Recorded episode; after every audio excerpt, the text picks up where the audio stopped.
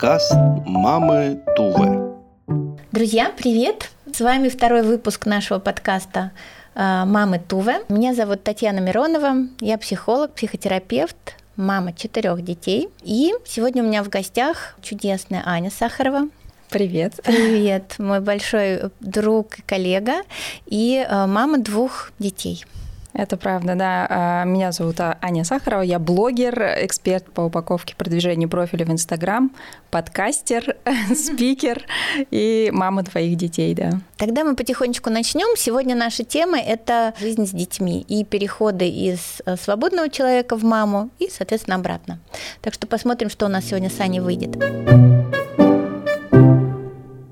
Ань, смотри, какая штука. Мы с тобой знакомы достаточно давно. Когда-то мы с тобой сотрудничали по поводу рекламы нашего центра, и э, как раз в этот момент ты была мамой только одного мальчика, а потом у тебя родился второй ребенок. Расскажи, пожалуйста, вот эти, ну, скажем так, переходы, да, быть мамой, э, помнишь ли что-нибудь про это, и что там у тебя вообще происходило, да? Вот было какое-то представление, и потом случилась реальность. Начнем с того, что первого ребенка, сына Петю, я родила в 33 года, то есть уже в таком довольно осознанном возрасте. И мне очень хотелось, э, прежде чем рожать ребенка, подготовить какую-то материальную почву. И мне это, в принципе, удалось. То есть на тот момент я уже 6 лет жила в Чехии, я закончила магистратуру, успела поработать в двух корпорациях, наладила какой-то свой быт, то есть у нас появилась машина, мы купили квартиру, и вот, когда все условия были созданы, то как будто бы мы дали себе отмашку, что да, пора. И когда я уходила в первый декрет, я знала, осознавала, что моя жизнь изменится. И я как будто бы очень долго к этому морально готовилась. Ну, то есть я понимала, что если раньше в центре своей жизни была я и мои желания, то сейчас это изменится, и центром жизни станет другой человек. И мне потребовалось время, чтобы с этой идеей свыкнуться и принять ее. Когда я ушла в декрет, у меня не было каких-то там э, таких других задач, кроме как вот родить ребенка и как-то себя в роли матери осознать, понять и ну, начать этот процесс. Поэтому э, ожидания были, наверное, немногочисленные. Я, я ходила на курсы для беременных, и, собственно, там я почерпнула основную массу информации, потому что до этого я просто там не знала ни про физиологию там, родов, вообще ничего. Э, ни, ни, ребенка даже на руках никогда ни разу не держала, ни одного младенца. То есть мой ребенок стал первым, кого я вообще взяла на руки. И мне вот эта подготовка, она довольно сильно помогла. То есть я вообще понимала, что меня ждет, год и как там оперировать с ребенком первое время. И, ну, я прочитала, конечно, пару книжек, но такая история, что пока ты читаешь книжки и не столкнулся с этим на практике, то это такое, ну, познавательное, скажем, чтение, но не очень прикладное. Э, поэтому я подошла к материнству осознанно и каких-то особых ожиданий там не возлагала. Мне, конечно, очень хотелось все делать правильно, ну, по правилам ну, как будто первое время это даже удавалось. Ты помнишь вот этот момент, да, когда уже появился Петя, и там до этого это какая-то фантазия, проект, там в животе кто-то есть. Когда ты себя мамой почувствовала? Ну, как будто бы с одной стороны и сразу, и не сразу. То есть я ожидала, знаешь, как будто, что ты родишь ребенка, и ты сразу как будто переключишься. Вот это такой оп, и что-то произойдет. Это такая же история, как когда ты ждешь 18-летия или свадьбы, что я вышла замуж, я жена, и ты такой утром просыпаешься, типа все должно быть по-другому, а ты просыпаешься такой, ну, вроде ничего не поменялось, как бы, ну да, тебе приносит ребенка, и ты такой, о боже, ну, такие необычные чувства, что ответственность как будто бы у меня была. И мне очень повезло, что мама приехала на роды со мной, и, и она в роддоме Подоле со мной первые три дня прям жила. То есть у меня была палата, и она приехала как бы посмотреть, и в итоге так и осталась, и жила со мной там. И это мне, конечно, очень помогло, потому что вот эти первые дни ты такой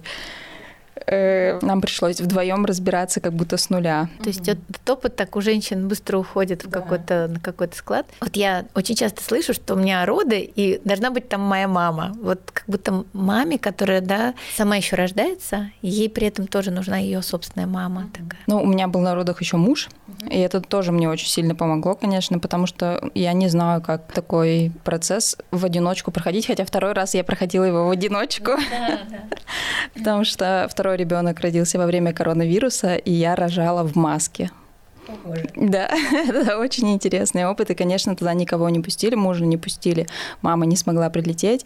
Ну, хорошо, что это было второй раз, и, ну, как-то ты уже более к этому готов, что ли, знаешь. Но первый раз, наверное, страшно. Поэтому, да, если есть такая возможность кого-то взять с собой, э, человека, которому можно, вы доверяете, на которого можно положиться, это, это хорошая идея. Получается, что вот этот переход э, в материнство, да, он не происходит в один момент. Вот там ты встретилась с ребенком, вот у тебя уже ребенок, оп, я мама.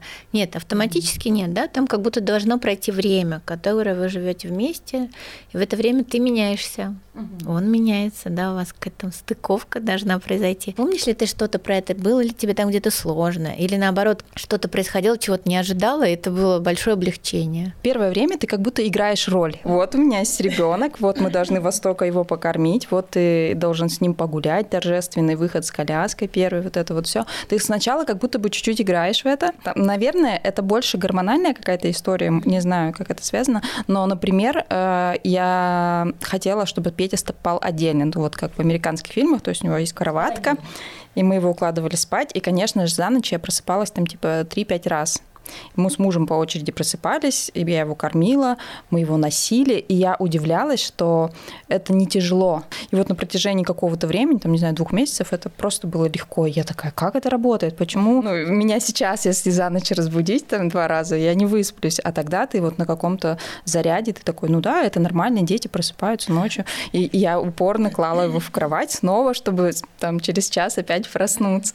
Ну, потому что это вот по правилам, как будто бы это вот так. И меня удивило, насколько наш э, организм как будто бы нам помогает в этом. То есть э, гормоны выделялись на вот это вставание. А когда он стал с тобой вместе спать, или это вообще не произошло? Произошло. Произошло. В какой-то момент. Ну, когда ты там три месяца такой в таком режиме пожил, ты потом такой... Сначала под утро его с собой оставляешь, ну ладно. Потом э, посреди ночи забираешь. И потом в какой-то момент Маша у меня сразу вообще просто спала со мной. И я не знала, как там она, когда она ест, когда что. Я просто спала, и ребенок спал рядом со мной, и сам как-то там себя обеспечивал. И мне была во второй, во втором Э, своем материнстве не знакома вообще история про то, что я встаю по ночам или я не высыпаюсь. Ночью все спали превосходно. Ага. И я такая, о, ну, то есть, кто бы мне сказал в первый раз, что Аня, не надо вот эти вот постоянные вставания, просто спи вместе с ребенком. Ну, я уверена, что, наверное, это не всем подойдет, но для меня это работало так. Потом второй раз я просто даже не парилась. Мы с тобой познакомились на рабочей, так сказать, платформе, да, вместе сотрудничали, и я так понимаю, что работа, она всегда для тебя была очень таким, ну, большой частью твоей жизни, большой частью твоей идентичности. Много в этих рабочих процессах происходило, ну, моментов, которые тебя радовали и, и наполняли, да. И вот когда, соответственно, мы становимся родителями, мамами, происходит такой, знаешь, как будто разрыв ты настолько погружен вот в физиологические процессы, то есть там кормишь, да, вытираешь, там живот, купаешь и все прочее, что в этот момент ты э, как-то со своей рабочей частью, своей, знаешь, как бы субличностью, которая рабочая, с ней приходится как-то попрощаться или отодвинуть ее на другие рельсы. Как тебе это было? Ну, вообще моя история началась с того, что я работала в корпорации, в отделах закупок, я работала с документами, там контракты мы заключали, потому что я юрист. И когда я ушла в декрет, я эту часть как бы от себя довольно легко отрезала и отодвинула то есть я знала, что я буду в декрете три года, и я такая, ну, я сейчас занимаюсь только вот этим. Но там спустя, наверное, полгода или где-то месяцев восемь, ну, то есть ребенок становится более каким-то автономным, да, у тебя появляется время, он там ползает, он там может есть, не знаю, час размазывать кашу по столу. Первое время я там не успевала за день выпить кружку чая. Когда ты просто не можешь выпить чай. Я мечтала выпить горячий чай, потому что он всегда остывал. Или поесть двумя руками. А потом у тебя появляется возможность как будто свобо... Ой, побольше свободы. Я тогда познакомилась с Инстаграмом в плане э, самореализации, потому что я потребляла раньше контент, а потом э, моя знакомая, она фотографировала своего ребенка очень красиво. Я такая, о, а у меня Петя был очень кудрявый, очень много волос для своего э, возраста. И я такая, мир должен это увидеть. Я пошла на первый курс, меня учили фотографировать ребенка. Я вовлеклась в это, конечно, я начала фотографировать его для своего инстаграма, потом я думаю, ну, надо, наверное, и тексты тогда какие-то добавлять. Окей, я начала писать тексты, прошла еще один курс для себя, как для блогера. А потом я поняла, что вообще-то на этом можно зарабатывать, и ну, раз я уже одной ногой там, и, и начали приходить запросы, что ты так классно делаешь, там, свою страницу ведешь, а расскажи, а помоги. То есть появился вот этот спрос. Я бы даже, возможно, сама и не, не так быстро бы в это вошла, но люди начали меня просить помочь с, с Инстаграмом, с их профилем. И я такая, о, и я поняла, что Э, я могу быть реализована еще в какой-то роли. И мне это стало интересно. И, конечно, когда ты получаешь какой-то отклик, я там получала очень много лайков, комментариев от своей аудитории на какие-то свои посты, я такая, блин, вот, ну это приятно. Потому что все, что ты делаешь э, с ребенком, это же по дефолту. Ну, то есть ты, тебе никто не скажет, что, боже, ты сегодня покормила его два раза и искупала, и вообще. Ну, то есть это... это и это ну, никому не видно. Да, да. А здесь ты что-то делаешь, получаешь этот отклик, и тебе становится интересно в этом. И, собственно, там начался мой путь э, профессиональной инстаграмщицы. Слушай, смотри, какая история. То есть внешний мир начинает поддерживать твою профессиональную деятельность, да? А как это, как это бьется с тем, что у тебя еще есть грудной Петя, который тоже что-то там хочет? это было нелегко совмещать. То есть первое время, когда ты на энтузиазме, ты такой, да, хорошо, все классно. Потом начинается период, когда э, я человек план. И я думаю, вот он будет спать, дневной сон, и я успею сделать то-то, то-то. Но дети такие существа, что они, они не знают слова план. И то есть там мог э, график съехать, я не успеваю что-то сделать, мой стресс растет. В итоге я работаю ночью, и у меня очень быстро э, мои э, приоритеты поменялись. То есть я даже, наверное, работу, потому что это ответственность перед внешними людьми, которые могут тебе там, претензии предъявить. Ребенок тебе претензии не может предъявить.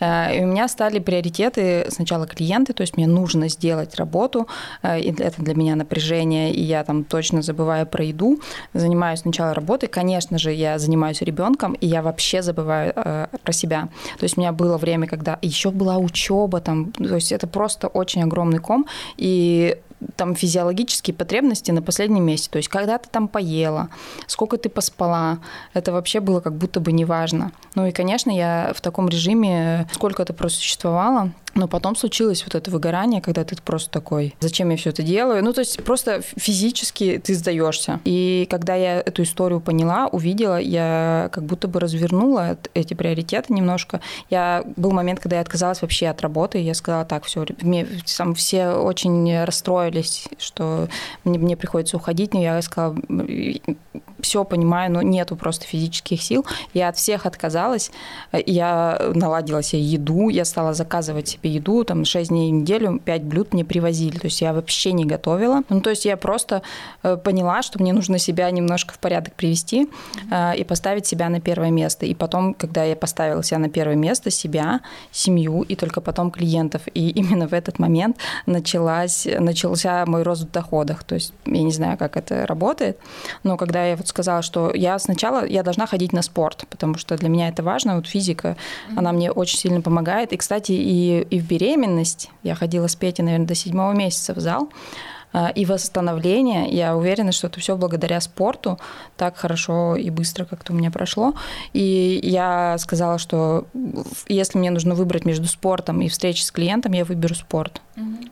То есть я вот реально поставила себя на первое место, и это мне очень сильно помогло. Очень жаль, что я не сделала этого сразу, и что мне пришлось сначала очень сильно как бы упасть в это все, чтобы потом понять, что ой, так с собой нельзя. Поэтому, когда родилась Маша, я просто сразу всем своим клиентам сказала, что меня не будет полгода точно. То есть я просто все поставила на стоп, даже не пытаясь э, как-то все что-то успеть, одного хотя бы клиента или еще что-то. Я даже, наверное, свой Инстаграм просто все, все на стоп.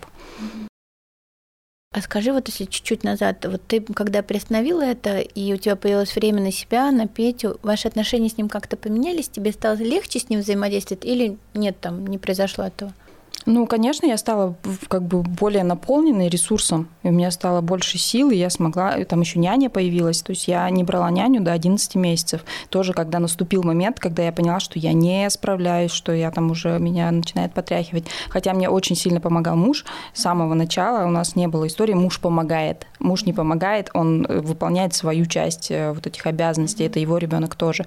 И это очень здорово. И я вижу, что в Чехии это как бы, ну, часто такая история, да, распространена, когда папа тоже участвует, и там нет вот этой истории, я не могу оставить с мужем ребенка. Я могла. И взяла няню, И это развязало мне руки, и когда ты себя чувствуешь хорошо, когда ты сыт, когда ты выспался, когда ты там заряжен энергией, э, то гораздо проще, конечно, с ребенком время проводить. Ну и это, наверное, еще про то, что э, я не пыталась успеть что-то вместе с ним, когда он вот здесь, я одной рукой в телефоне, потому что я так не умею. Я или работаю, или я с детьми. То есть я вечером сейчас не отвечаю на сообщения практически после шести вечера, потому что все, у меня вот этот рубильник переключился. Я вот здесь с семьей, я занимаюсь этими сейчас делами. Когда я отвезла их в сад в 9 утра, у меня переключается рубильник, я работаю. Вот для меня это так, потому что вот эта история, когда я там одной рукой здесь, одной вот это, у меня так не получается. Я это поняла, и вы смирилась с этим. А, ты знаешь, мне кажется, это очень хорошая тема про то, что многозадачность, она на самом деле ничего не работает. Она сбивает тебе фокус и очень сильно тебя истощает, как мне кажется. Вот я, например, тоже так не умею. Если я понимаю, что ребенок заболел, то он заболел и происходит cancel там всех других договоренностей, и вы просто сидите дома. Но если так не сделать, ты страшно измучаешься, устанешь, потому что ты будешь вот именно, ой, можно я здесь секундочку, а у тебя сопли, давайте минуточку здесь, и это э, не рабочий процесс. Угу. Ну туда надо дойти, надо вот это попробовать хорошенечко, да, там одной рукой кормить, второй рукой писать, и выяснить, что... Возможно, у кого-то это работает, у меня точно нет. И вот когда, допустим, э, действительно утром просыпаешься, понимаешь, что сегодня в сад никто не идет, а у тебя вообще-то были планы, то я тоже стараюсь все это отменить, перенести, потому что если нет, то это будет раздражение, это будет злость, и, и это, скорее всего, навредит работе. То есть ты в таком состоянии там не знаю, или что-то делаешь, или хуже, или еще что-то. И ребенок как бы тут и так больной, и еще у него такая мама раздраженная фурия.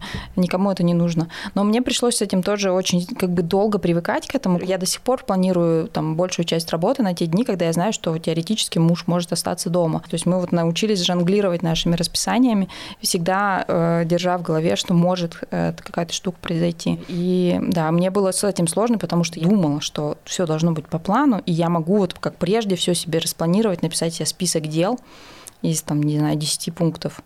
Я помню момент, когда я такая, окей, я не могу работать, рассчитывать на дневной сон, допустим, потому что дневной сон Маша, например, очень плохо спала. Малейший звук или еще что-то, надо было прямо вот с ней сидеть э, рядом и никаких звуков не издавать. Я поняла, что дневной сон это вообще не рабочее время, я его вычеркиваю, я на него не рассчитываю. Ночью я работать не хочу. Я такая, хорошо, я буду ложиться с детьми в 9 вечера и вставать в 5 утра. И вот в этот момент с 5 до там, 7, когда все просыпаются, я буду успевать что-то делать.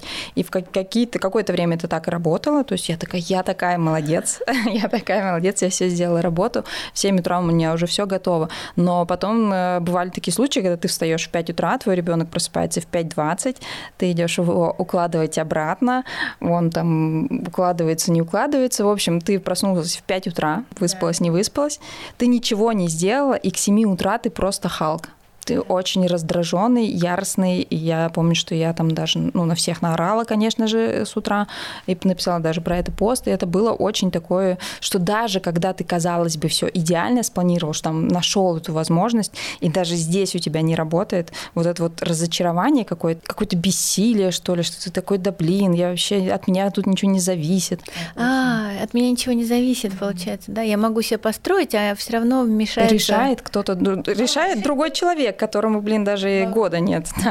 Слушай, это большая вещь вообще. С, так, с такими вещами люди, вот, в общем, и приходят обычно в терапию, говорят, что такое, да, тут мне кто-то решает. Да. Я в личную терапию пришла с запросом а, «Мои дети мешают мне работать». На тот момент э, было Пете три года, и Маша был год. А, какой замечательный запрос. Я такая, что, что я делаю не так? Почему я не могу работать? И мне даже в голову не приходило, что алло, ты, ты в первую очередь мать. И сейчас я понимаю, что до полутора лет, как минимум, если нет какой-то помощи постоянно, если нет няни, если нет родителей, то надо эти ожидания от себя, по, по крайней мере, в области профессиональной реализации, как бы немножко э, снизить. Э, мне кажется, знаешь, как интересно, что дети, они же чувствуют, что нам хочется их уже, да, как-то оставить и пойти что-то такое поработать. И я столько раз замечала, что вот, вот в этих связках, когда мама одной ногой вот уже в дверях, они начинают за нас еще сильнее цепляться. Есть у тебя такой опыт? У них как будто вот есть ощущение, что надо ее держать, иначе она уйдет, и ей там будет интересно. Мне кажется, нет. Но они, в принципе, там я помню, что ну, в садик Петя тяжело адаптировался. А, няня, когда приходила, тоже какое-то время понадобилось, чтобы вот этот момент, когда я ухожу, а он остается с няней, то Маша вообще, когда няня приходила, Маша такая о-о-о, и сразу убегала, типа, не-не, эта женщина мне не нужна. Но, то есть, когда мы расставались, э, было сложно, мне кажется, что это у всех так, наверное.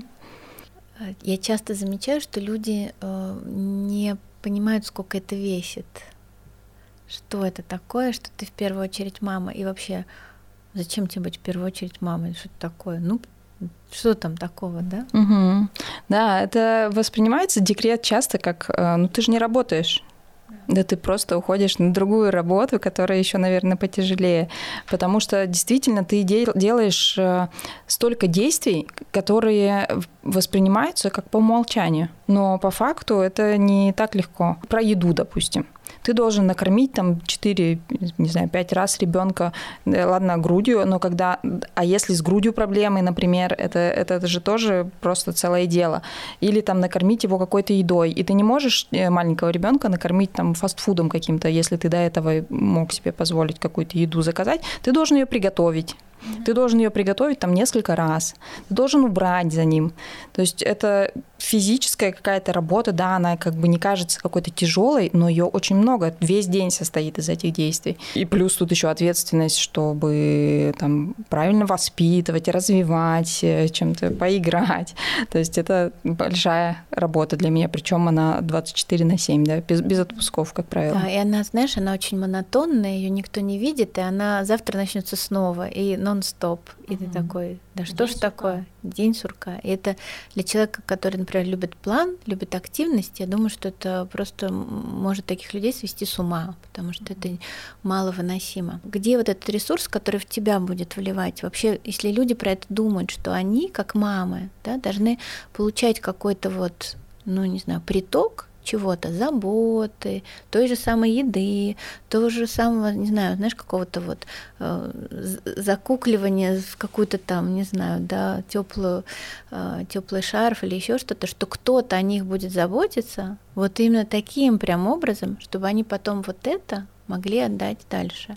Но про это же еще как будто мамы не говорят им э, не приходит в голову попросить об этом. Ну, в смысле, это ты дома сидишь, и ты должна приготовить ужин к приходу. Поэтому ну, я это довольно быстро поняла. У меня в какой-то момент было две няни. Они, наверное, приходили 5 дней в неделю, 4-5 дней, то есть 2 дня одна, 2 дня другая. Потом я делегировала всю готовку. Я, я не, так не люблю готовить, и когда тебе еще нужно вот это, это все сложно.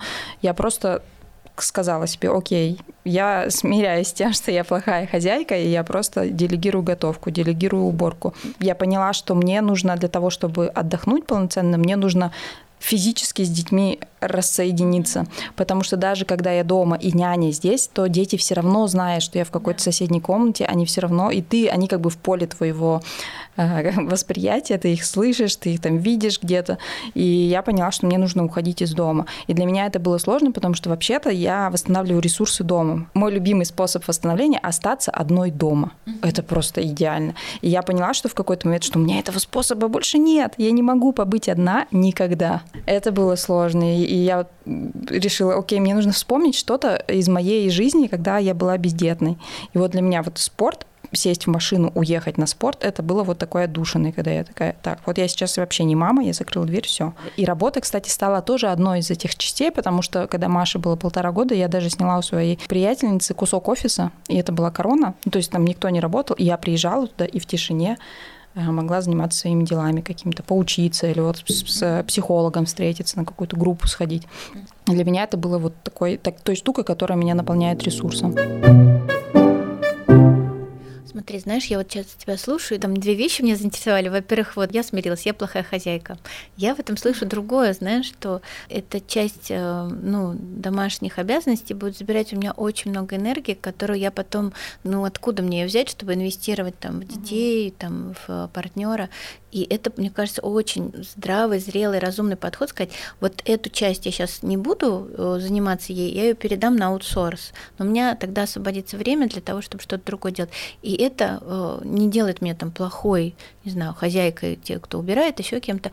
Это говорит о том, что я вообще о себе умею заботиться. Mm-hmm. Что если бы мужчина остался один с ребенком, он сказал, так, минуточку, я заказываю еду. И все бы сказали, молодец, mm-hmm. сообразил. А второй момент, я знаешь, про что подумала, что вот эта вот э, возможность вообще остаться одной, ну, выключить эту бесконечную вот эту вот, знаешь, мясорубку в голове там по поводу, а, а ребенок, а что ему нужно, а да да да да да Даже если там кто-то о нем заботится, ты все равно, да, присутствуешь, ты не, не выключишься. Вот эта вот возможность вообще уйти и немножко снизить, знаешь, вот это вот напряжение внутреннее, когда все время от тебя что-то хочет кто-то. Она такая ценная, люди об этом не говорят. Угу. Ну вот у меня была в какой-то момент миссия, когда я поняла, как мне это помогло. Я в Инстаграме стала говорить, что мамы, э, уходите куда-то из дома, тоже об этом писала. Ну ладно, окей, спорт не всем подойдет, да. Уходите в бассейн, уходите в кино, уходите в парк с книгой. То есть найдите себе реально какое-то дело, которое вам нравится, и где бы вы ни были, постоянно вот в этом поле угу. я мать. Я мать. Я и даже сейчас, знаешь, для меня лучший отдых это уехать из дома вообще на выходные. Слава богу, у меня есть такая возможность. Вот я в сентябре улетала в Цюрих по работе, как будто бы, но я там отдохнула, потому что я вообще убрала из своего поля там заботу а все равно о детях, кто заберет, садик, там кружки и все такое. И я поняла, когда первый раз уехала на два дня из дома, меня муж отпустил в Париж, я приехала, как будто бы меня не было месяц. То есть я настолько вернулась с такой энергией и наполненностью. Я подумала, это должна сделать каждая мама, наверное, уезжать куда-то. Мне кажется, знаешь, нужна возможность, иметь возможность соскучиться. Угу да? И э, если есть такой момент, то просто себе это организовать. Сказать, я еду соскучиться. Угу. Первый раз я уехала в Подыбрады, то есть в 40 минутах от Праги на одну ночь мы с э, приятельницей уехали. Детей оставили мужья, у нас дети. Мы живем, жили на одной площадке тогда, и мужья там сами скооперировались, мы уехали. Я первый раз тогда поехала, наверное, Маша было меньше года, и я такая, вау, вот это да. А что вот это да? Смело или, или хорошо, или что? Классно. Ну, то есть э, это такой... Мне даже в голову не приходило, что, что ты можешь куда-то уехать когда у тебя двое маленьких навсегда, да, да, то есть у меня реально две гири на ногах, и я никуда не могу как бы без них избежать. И до сих пор, мне кажется, когда я уезжаю иногда, вот эти первые разы, это такое было удовольствие, намешанное с чувством вины, то есть ты их бросила. И бросила ты, да. да. Ты не поехала восстанавливать ресурсы и делать так, чтобы эта длинная-длинная история была для тебя выносимой и приносила еще какое-то удовольствие, а вот там виноватая, mm-hmm. да, виновата, мать, мне кажется, никогда не должна уходить. Это интересно, как, знаешь, такие социальные вот эти контексты в нас прорываются, хотя ты взрослая женщина, да, ты самостоятельная, независимая, а оно где-то сидит, знаешь, такое едет такая. Но мне кажется, что когда мои родители уходили в детстве на какие-то такие мероприятия, то я воспринимала это как... Ну, мне было обидно. Ну, то есть вот я воспринимала это, наверное, как нас бросают, да, сами ушли что-то там интересное делать, а нас оставили. Может быть, поэтому у меня такой есть э, флер, что я сейчас, уходя из дома, их бросаю. Но надеюсь, что мои дети это не так воспринимают. Ну, то есть я сейчас там своему пятилетнему ребенку говорю, я улечу на выходные там на самолете такой, да, да, там, ну, все понимает, у него нет вот каких-то сложных чувств по этому поводу. Я ему говорю, вот вы с папой, там, он заберет тебя из садика, вы в субботу сделаете то-то, то-то, в воскресенье встретите меня. Как то много есть... тебе приходится объяснять, ну интересно, да? Мне приходится это все проговаривать, чтобы не было вот этого ощущения, что я уехала, давайте. Вообще, вот мне кажется, одна из ключевых э, возможностей такой э, хорошего материнства это вставлять себе вот эти, знаешь, такие паузы метаем, когда Абсолютно, это маст, это просто сто процентов. Но это не должно быть, знаешь, мне кажется, про время, когда я, э, меня забрали ребенка, и я час протупила в инсте. Ну, потому что это, это не то. Ну, то есть это надо прямо какое-то качественное время для себя. То есть найти что-то условно платное, да, то есть дорогое. Я хожу на массаж. Э, и у меня все равно происходит какой-то торг с собой, что я могла бы эти деньги более эффективно потратить даже сейчас. Это то, что меня наполняет. И когда я лежу на массажном столе, я думаю, боже, почему я вообще у меня возникают мысли, что мне сюда не надо.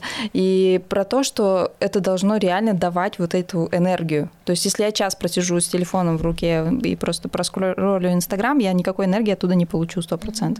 И, скорее всего, я оттуда принесу э, установку, что а вот эта-то мама, смотрите. Ну, потому что все знают про идеальных мам в Инстаграме, у которых там пятеро детей, все красиво одеты, э, она готовит пирог, при этом здесь у нее бизнес еще какой-нибудь. И просто ты такой, так, а, а где, собственно, и что у меня тут происходит? Вот э, почему я пришла-то в терапию? Наверное, потому что я же инстаграмный человек, и я эти паттерны прям наблюдаю и смотрю, и такая, так, вот так надо, наверное. И типа, а почему, что со мной не так? Почему у меня проваливается? Почему, да, мне, я не справляюсь? Слушай, как интересно. Вот я как психотерапевт могу тебе сказать, что я вот ни разу не встречала а, историю, когда а, по всем твоим пунктам жизни у тебя там на пять. Угу. Это, это просто фантазия такая, знаешь, которая вот Инстаграм, ну или другие какие-то моменты нам э, подкладывают, знаешь, как бы в каком-то смысле, что так бы хотелось, чтобы так было, но остается за кадром э, там красивая тарелка с кашей, еще там угу. половину вылилась на пол, да, и этого не видно. Угу. И это, конечно, очень токсичная история. Я вот думаю, что когда особенно у человека нет своего личного опыта материнства, он в первый раз в это входит, он такой, ох, вот, значит, у нас знак качества, и вот так оно должно быть. Mm-hmm. Мне кажется, очень важно, чтобы э, ну, вокруг были какие-то люди, у которых есть уже какой-то опыт, и они сказали, слушай, спокойно, да, вот оно вот, вот оно вот гораздо более, не знаю, вонючее, грязное, живое, реальное, крикливое, чем вот там, где ты увидишь. Знаешь, какое-то сообщество, может быть, людей, которые вот в этом смысле тебе дадут возможность связаться с реальностью, не чувствовать себя, что мне не получается, угу. не так, не дотягивая как-то, угу. да. Сюда же бы я в копилочку добавила мамские чаты, потому что бывают такие, наверное, где можно э, поныть, да, и, и признаться, что я не справляюсь где-то, или что у меня сегодня ужасный день, или что там, не знаю, пожаловаться и получить какую-то поддержку, но тот, в котором, допустим, я оказалась в какой-то момент, да, вроде сначала я получала оттуда поддержку, а потом начался какой-то такой тоже а, а, а мы там уже ходим, а мы уже, не знаю, у нас уже зубов полный рот, а у нас то, а у нас то, и ты такой, а у нас нет, и ты пытаешься тоже дотянуться, то есть успеть, там, ты начинаешь паниковать, что что-то не так. Петя у меня не разговаривал, допустим, очень долго, и меня это просто, я такая, да как, тут кто-то уже стихи читает, а мой не может сказать, мама, дай кружку, там, но хотя первое слово его было кран, даже не мама, кран, потому что у нас за окном была стройка, и там были краны, и он такой кран. И мы такие, нормально. Маша сказала птица. Что за дети такие у меня? И, Интересно. Да, и вот этот чат, э, когда люди приходят, э, наверное, не признаться в том, что сложно и тяжело, а как будто похвалиться. Ну, или я не знаю, зачем это, чтобы сказать, э, получить такое ощущение, что я хорошая мать, знаешь, я все делаю правильно. Я думаю, что это от большой какой-то вот, э, может быть, про то, что мы с тобой вначале говорили, от того, что э, ты это все делаешь в изоляции, и тебе нужно, чтобы кто-то хоть тебе сказал, слушай, хорошо, ты говоришь, он у меня уже говорит, он говорит, ты хорошая мать, ты не зря там так вот, извини меня, мудохалась вот это всё. вот этими развивающими да, все ты не зря там сидела, никто тебя не видел, а у тебя вот оказывается такая история. Но это как раз, мне кажется, уже последствия того, что тебе там было очень тяжело сидеть одной, и тебе хочется хотя бы что-то, да, получить. При этом я понимаю, знаешь, вот сколько раз ты приходила здесь и говорила, все будет хорошо, он будет говорить, я уже это много раз видела. Но это никого не убеждает. Угу. Но стоит это прожить, ты такой, а Да, теперь у меня дома Петя ФМ, просто не, не замолкает. Но Маша тоже не отказывается разговаривать, но я уже это, конечно, типа легче воспринимаю, потому что я знаю, что если бы у меня было два говорящих ребенка нон-стоп, то я бы, наверное, с ума сошла, поэтому я сейчас такая, ну, нормально, заговорит в свое время. Я думаю, знаешь, еще может быть какой-то посыл тем мамам, которые нас будут слушать и которые еще вот в этой как-то парадигме варятся. А, Наверное, мне кажется, важно сказать такую просто практическую информацию, что когда человеку там 6, там 7, 8 лет, никто не помнит, во сколько он пополз, когда он там сказал первое слово и в какой момент он там, не знаю, на одной ножке начал скакать. Это все очень сглаживается, mm-hmm. да, другие вещи выходят на повестку дня, это уже не важно. Угу. Да? Если это в рамках какой-то нормы, то прям не должна быть точка, где ты себе еще больше создаешь напряжение. Угу. Не нужно этого сравнения. Надо как-то, знаешь, спокойно, чтобы была какая-то, опять же, рядом такая женщина опорная, которая скажет, все нормально, всех вырастим, и все они там будут в порядке. Да, и это хорошо, когда э, мамы поддерживают, например, потому что в моей ситуации обе бабушки такие так, с разговором, ну что Петя долго молчал, они такие, уже там что-то непорядок, а уже там вот у меня там э, Слава уже стихи читал, там ты, ты, ты. То есть даже бабушки начинают наваливать тебе, ты такой, да боже мой. Ну вот это про то, что, смотри, они как будто транслируют тебе свою тревогу, да, там мы тревожимся, что что-то не в порядке, уже начинай что-то делать. Мы далеко, а ты там рядом, начинай что-то делать. Но это их тревога, которая вывалилась в твой, да, контейнер, а тебе бы еще самой там контейнировать свое и о себе позаботиться. Насколько было бы по-другому сказать, все нормально, ты все правильно делаешь. Вот то, что ты делаешь, этого достаточно. Он обязательно заговорит. А если будет нужна помощь, ты ее найдешь. У тебя есть ресурс оценить это реально. Угу. Все хорошо там, да, все в порядке. Не передавать вот эту тревогу, а Факт. Вообще отношения с родителями, когда ты начинаешь э, понимать, э, мне кажется, что даже это может быть в моем случае хорошо, что родитель далеко, э, потому что действительно у всех свои представления, как каким родителем ты должен быть. И это еще такие дополнительные ожидания. Я пошла в терапию в личную и начала вспоминать, конечно же, детство. Мы начали там ковыряться. И мне это так помогло, э, вспомнив себя ребенком, как будто сейчас свои, своими детьми взаимодействовать. То есть я поняла, что, оу, то есть мне там говорили вот так, и теперь, спустя там 30 лет, я чувствую себя вот так. Значит, эту фразу я там исключаю из своего э, там, лексикона. Я не говорю там, э, мне это не интересно, например. Петя рассказывает какие-то свои истории, я такая, да, там послушаю, задам вопросы, ну, до определенного предела, потому что мне кажется, что если я буду говорить, мне это не интересно, то это считывается, ты не интересен, и мне на тебя все равно, допустим. Mm-hmm. Ну, нет, я слушаю, да, да, задам вопросы, еще что-то. Ну, то есть какие-то возвращения в свое детство и вот эти раскопки тренировки, они мне помогают сейчас со своими детьми, mm-hmm. то есть выдерживать их эмоции. То есть вот он плачет, я не говорю ему, там, мальчики не плачут или еще что-то. Или там, не знаю, не злись, ну, потому что надо злиться. Он злится, это, это есть. Я не первый раз это слышу. Родители приходят на наши занятия в Смартесоре, и там был какой-то совершенно чудесное а, такая пара, мама и папа, и а, они узнали, что я э, занимаюсь психотерапией, там пришла я поздороваться с малышами на первую встречу, и они сказали, мы тоже в психотерапии. Я говорю, это просто невероятно. И знаешь, вот родители как будто сами произносят эти слова, что лучший подарок э, ребенку это родитель, который в какой-то степени связан сам с собой, он понимает, да, что он делает, как он с этими эмоциями обращается. И если у него есть вот, ну, он сам для себя не полная каша, да, пришла какая-то эмоция, о, меня вынесло, я не знаю, что делать. А вот у него есть какая-то внутренняя карта собственная, да, ну, мне здесь вынесет, а делать я буду с этим это, да, mm-hmm. там. Ну, мне важно, чтобы план сохранялся. Но если он не сохранится, то я вот так вот, да, там, как-то с этим обойдусь, я там свою фрустрацию как там работаю, то он таким же образом может, знаешь, вот у него возникает вот эта э, возможность встречать детскую эмоцию, так сказать, а, ты злишься, да, там что-то не произошло, ты чего-то хотел, оно не случилось, и пришла злость, принесла много энергии на изменения. Но если просто сказать, знаешь что, ты злишься, иди в свою комнату и приходи нормальный, да, как это бывает. И ребенок переживает в этот момент одиночество. То есть mm-hmm. у него серьезная эмоция, еще он один. Вот это вот, да, такая? Да-да-да. Но это, с одной стороны, как будто бы тебе помогает, что ты понимаешь, э, как надо там реагировать, условно, как не надо. Но, с другой стороны, это вот дополнительная ответственность, потому что сказать, про, э, что я не могу слушать сейчас твое нытье, пожалуйста, иди ной в своей комнате. То есть я не говорю тебе не ной, я говорю, хорошо, ты можешь плакать, пожалуйста, делай это вот там. То мне хочется это сделать. То есть у меня наступает момент, когда я такая, так, все, иди. Но я понимаю, что это плохо. А, а почему это плохо? Смотри, мне кажется, вот подать э, весточку изнутри себя, что, слушай, я слышу, что тебе очень важно поныть, одновременно я понимаю, что мне нет сейчас ресурса на это.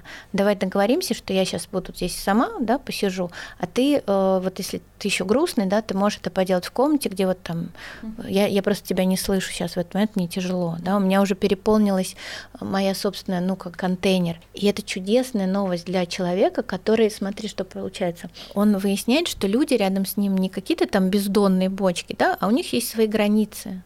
И, и это что значит? То есть у нее, у нее есть свои границы, у моей мамы, она говорит, слушай, мне вот сейчас уже достаточно, я переполнилась, то и у него есть возможность потом также сделать в отношениях с другими людьми, сказать, слушай, уже мне многовато, да, или там, что-то я уже больше не могу. Это прекраснейший урок э, обозначения, как ты устроен.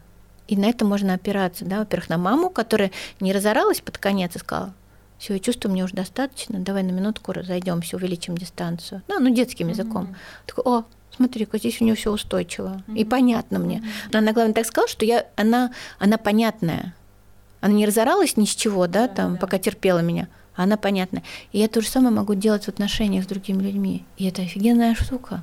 Так это очень классно, когда твой пятилетний ребенок тебе говорит, я сейчас сержусь, потому что т-т-т. Ну, то есть он просто тоже не орет, а он говорит, что да, я злой, у меня там что-то не получается, я сержусь. Или там я обиден, я, мне обидно. Мне обидно. Это, это реально очень круто. Он говорит, вы мне сейчас сердце разбиваете. Ну, хорошая фраза такая, знаешь, как, как это, человек литературно уже тебе подает, да, информацию. Не просто разговаривает, еще, видишь, красиво так, сердце у меня разбиваете. А я, знаешь, когда тебя слышу, думаю, какая огромную работу проделывает мама, да, и вообще родитель, которая не, не видна, а результат ее приходит аж потом, да, и оказывается, он, смотри, получается, есть безопасное... Что эта фраза значит? Это значит, есть безопасное пространство, которое создали вот эти родители. Туда можно принести и сказать, как тебе? И они еще как-то тебя там встретят, да, и скажут, слушай, что будем делать с твоим сердцем, да, или так, что бы ты хотел в этот момент, как, как тебе надо. Да, да, да. И поэтому мне кажется, что тут еще один прямо из советов, если я могу дать, это, это психотерапия. Это действительно надо покопаться э, в себе, и, наверное, когда вот сложно, не бояться просить этой помощи, потому что я когда начала ходить к психологу, моя мама сказала, слушай, у тебя что, какие-то проблемки? Ну, то есть это до сих пор, хотя, мне кажется, век развития психологии, ну, все уже ходят к, психологу, мне кажется. Все равно есть такой флер, что с тобой что-то не в порядке. А я считаю, что когда тебя безоценочно слушают целый час твое нытье, то это, блин, лучшее, что может быть. И ты можешь рассказать, что ты не справляешься, или тебе сложно, или ты хочешь пойти там куда-то выйти, а тебя там гиря на ноге. Ну, то есть, если бы я э, начала встречаться с психологом тогда, наверное, это мне было бы еще проще. Ну да, потому это что... бы мне помогло. Угу. Потому что, смотри, получается, ты делаешь контейнер все время детям, да, на их эмоции, но тебе же тоже нужен контейнер. Угу. В этом смысле это должен быть какой-то взрослый, устойчивый человек. Если у тебя нет этого контейнера, ты начнешь сливать мелким своим, да, угу. сказать, что вас так много, и что вам все время надо что-то, да? Но это просто потому, что ты, ну, как бы не позаботился о себе или не знал, что так можно, да? Нет такой практики. Твои родители не ходили там, mm наши родители не ходили. Наоборот, это воспринимается, да, вот как пойти к зубному и проверить, что твои зубы в порядке, и сделать гигиену, это не стыдно. А пойти сделать душевную гигиену, сказать, ребят, что-то я вот подзамотался, елки-палки, какое-то тяжелое родительство в этом месяце. Это как-то вот прям ай-яй-яй ты знаешь концепцию, что ты всегда должен справляться без вариантов. Ты знаешь, что еще хотела, может быть, сказать э, про то, что материнство, вот, э, на мой взгляд, и по моему опыту, и по опыту тех людей, которые обычно приходят, э, оно берет и тебе провоцирует все твои вот какие-то моменты, которые до этого ты уже как-то вот вроде решил, они там под, под крышечкой у тебя уже были устаканены. Тут приходит материнство, оно тебе такое и начинает все вот эти провокации да, устраивать. И э, ты знаешь, мне кажется, очень здорово перед тем, как у тебя еще появится ребенок, вот сходить на, на такие вот, знаешь, какие-то сессии, повыяснять вообще, какое у тебя там было отношение с родителями, как, что ты про это помнишь, как они тебя там любили, как о тебе заботились, что там было встречено, что не было встречено. И, знаешь, про себя что-то поузнавать вот именно в этой зоне, mm-hmm. перед тем, как ты в нее вступишь, и ты будешь так занят, кормя человека бесконечно и меняя там ему пеленки, что это, это не то место, где ты можешь сильно, да, там mm-hmm. про себя копать. Mm-hmm. Это же такой, ну это просто важный процесс. Это реально э, жизнь делит на две разные части, на да. до и после и надо к этому готовиться. Да, ведь люди же ходят на подготовку к родам, они готовятся к телу, да, что как mm-hmm. тело мое отреагирует в родах, но э, тело родит ребенка, да, произойдет вот это разделение, но в этот момент еще должна психологически твоя часть которая мать, да, она тоже должна как-то появиться. Mm-hmm. И к ней как будто никто не готовится. Говорит, ну, слушай, ты сама, природа тебе как-то подскажет, да. На самом деле, вот если как в твоем случае, в моем тоже так было, первый младенец, который берешь, твой собственный, где ты должен был научиться быть мамой? Где? Ну, дома у себя. Ты видел, как твоя мама была. Не, не всех этот вариант кажется там именно так mm-hmm. я хочу делать, да. Mm-hmm. Поэтому как будто ты такой, а, научись как хочешь. Еще одна при этом. Будешь дома сидеть такая, знаешь, там... Ну и пытаясь э, соответствовать каким-то там стандартам. Да-да-да. Это тяжело. Да, это тяжелый процесс. Мне кажется, не нужно себя ставить в такую сложную ситуацию. Даже там водить машину, ты ходишь сколько там, не знаю, месяцев, да, учишься. Сколько ты еще ездишь с ездишь, мужем, да, с каким-то доверенным лицом. тренируешься. Да. А материст такой, так, сейчас ты сообразишь. Как ты сообразишь, где ты сообразишь. Угу. Да, это такой, ну, есть такая классная фишка, что этот сложный э, момент, сложный период, он довольно быстро проходит. То есть реально и психика не, как будто тебя отрезает все плохое. Вот даже сейчас ты меня позвала на подкаст, и я такая вспоминаю, какие вообще, как это было. Я помню, что было моментами тяжело, но каких-то я не помню. Мне муж говорит, ты что, не помнишь, как мы его там, какие у него колики были? А я такая, да? Ну, я не помню. Ну, мне кажется, да, знаешь, голова проводит какую-то анестезию, потому что очень тяжело, и оно как бы забывается, уходит там куда-то на, под, на подкорку. Но одновременно с этим это же, получается, не только твой опыт, а еще опыт твоего ребенка, который с тобой это жил. И э, мне кажется, вот важно понимать, что для него это э, как бы городообразующая история, да, мама это весь мир, и как мама себя чувствует, э, там ребенка нет границ, это так и я себя чувствую. И если мама нервничает, оно автоматически в него переходит. И в этом смысле, конечно, есть большая задача научиться себя успокаивать. Говорит, мне получится у меня все будет хорошо. А что мне для этого нужно? Может быть, мне нужно, не знаю, там вот, вот этого, да, чтобы кто-то еду приносил. Или мне нужны какие-то люди вокруг, которые мне вот это вот, знаешь, там создадут вот это гнездо такое. Mm-hmm. Да? И, и вот это очень важно, исходя из того, что ну, это не только моя история. Это не только моя история, это история человека, который там вот это вот со мной будет жить, у него нет другого опыта, у него только есть это я, это, моя, это его мама, это я, да, там mm-hmm. клиентов, у клиентов могут быть другие там менеджеры по рекламе, а вот у моего ребенка только я, моя это мама. Mm-hmm. Mm-hmm. Ну еще мне помогает, например, осознание, что вот у меня есть старший ребенок, и когда младший, вот я вижу сейчас у нее сложный там период трех лет, я знаю, что я это уже проходила, это точно пройдет. Это точно пройдет. Ну, потому что я это уже было, и это mm-hmm. проходит. Но у Пети, например, сейчас 5 лет, видимо, тоже какая-то перестройка, когда он очень эмоциональный, он очень, очень сильно реагирует. Я такая, о, тут что-то новенькое. Э, это я еще не проходила. Но все равно есть ощущение, что самый сложный период как будто для меня позади. Вот, вот это ощущение гири на ноге, оно подослабевает, к счастью. И я вот у меня есть больше времени и больше простора для себя. То есть у меня есть время, когда я не мама. И мне вот это очень мне классно, потому что быть на 100% мамой я как будто никогда не была готова, наверное. Ну или какой-то вот короткий период времени, когда я себе говорю, окей, ну вот полгода мы все, мы только, мы только сюда. Потом я начинаю смотреть подальше. Мне кажется, это, знаешь, очень круто понимать, э, какие тебе нужны условия для того, чтобы вот долго быть хорошей мамой. Угу. Ну, я еще немножко как будто отказалась от вот этого концепта э, очень хорошая мама или идеальная мама. Э, я считаю, что я не самая плохая мама для своих детей. Мне как бы этого достаточно. То есть я понимаю, что я их кормлю, я их одеваю, они ходят у меня на занятия, они ходят в сад. Когда они болеют, мы их, о, них, о них заботимся, э, мы их слушаем. Это, мне кажется, я ужасно такая, много. Прекрасно. Ты знаешь, мне есть... кажется, это очень-очень много, если э, ну, как бы семейная структура способна так поддерживать, да, вот этот, ну, как бы ход семьи, то, по-моему, это вот большая победа разума, потому что что, э, как мы знаем, там не, не, людям не нужны там совершенные родители, им нужны там достаточно хорошие родители. Несовершенные родители у несовершенных детей, которые живут свою несовершенную жизнь и как-то там справляются. И уже прям большие молодцы. Да, но есть вещи, которые я просто сказала себе, я ненавижу гулять с детьми, вот эту площадке. И я не, не с, с Петей я ходила, такая полчаса в день для галочки надо. И вот мы идем с ним, и он не, не, не особо любил. То есть он даже там в осознанном возрасте, я говорю, пойдем гулять. Он такой, не, я лучше дома посижу. Я думаю, а кому это надо? Я не хочу, он не хочет. Ну, типа, надо. Комаровский написал полчаса, значит, надо полчаса. А вот с Машей, ну, там корона была, окей, но все равно я не хочу, я, я не хожу.